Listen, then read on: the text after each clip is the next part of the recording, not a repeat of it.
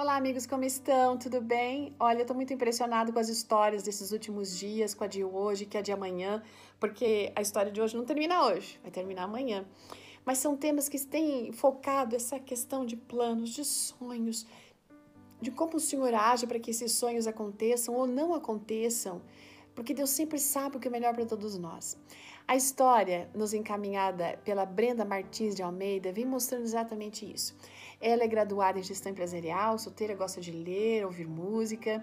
E como eu falei, a experiência dela não, não fica no dia de hoje, vai terminar amanhã. Então você acompanha aí, tá? A Brenda, ou melhor, é assim, a Brenda estava cursando o último semestre da faculdade quando algumas inscrições para um programa de bolsas de estudos no exterior foi aberto, gente. Esse era o grande sonho dela. Era uma oportunidade única, mas única também era a pessoa que iria, porque somente uma pessoa seria escolhida para representar a instituição. Então, antes de fazer essa inscrição, ela orou a Deus e pediu que o Senhor agisse em favor dela, mas que acima de tudo a vontade de Deus prevalecesse. Ela fez o teste. No ano seguinte chegou o resultado daquele processo seletivo. Para alegria dela, gente, ela foi a escolhida. Olha que legal, que coisa maravilhosa. Aí, depois da, dessa notícia, ela começou a receber as informações, instruções pela agência de que estava promovendo a viagem, daquilo que ela tinha que fazer para poder entrar no país onde ela estudaria. Então, a bolsa de estudos cobriria os estudos, não o, o, visto, nem a passagem. E o visto é um documento essencial para você entrar num país, né? Aí ela começou atrás para conseguir esse valor, gente, só que tinha um prazo limite e ela não conseguiu o valor nesse prazo limite. Gente, ela ficou numa frustração tão grande. Ela ficou tão chateada, precisou ligar para a agência e dizer: olha, infelizmente eu vou ter que desistir da bolsa porque eu não tenho valor, eu não consegui o valor. Gente, um momento difícil, abrir mão do sonho. Aí ela começou a se questionar e questionar Deus: Senhor, por que razão então o Senhor permitiu que eu conseguisse a bolsa se eu não ia conseguir o valor?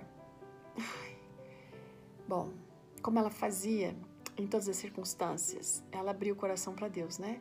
Contava para o Senhor tudo que se passava, tristeza, alegria, e não foi diferente nesse momento. E daí, no final das contas, na sua oração, ela falou: Deus, não importa o que aconteça, eu sei que os teus planos são sempre maiores e melhores, e eu vou confiar naquilo que o Senhor tem, a sua vontade vai prevalecer. Eu vou aceitar a sua vontade.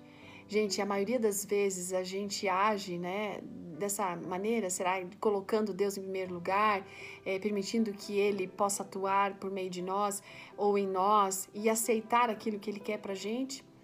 Isso é muito importante. Isso a gente consegue entender, viver, aceitar os planos dele quando a gente consegue também desenvolver um momento de comunhão. E, nesse processo da comunhão, a oração é fundamental.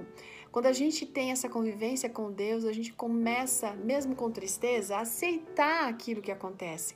Porque no fim das contas, esse Deus que vê o fim desde o princípio sempre sabe o que é melhor. Esse Deus que via o fim desde o princípio nos ama. Né? E independente da resposta que ele nos der, nós precisamos decidir confiar. Esse é o desafio da nossa meditação de hoje. Né? Essa confiança de que a guia divina não erra. Sabe o que diz ali no Provérbios 3, verso 5? Diz assim: é, uma, é um conselho para você e para mim. Confie no Senhor de todo o seu coração e não se apoie em seu próprio entendimento. A gente pode achar aquilo que é melhor, mas Deus sempre é sábio. Nossa sabedoria é muito limitada à, à grandiosidade de Deus. Então confiamos no Senhor. Amanhã a gente conclui essa história. Até lá. Tchau!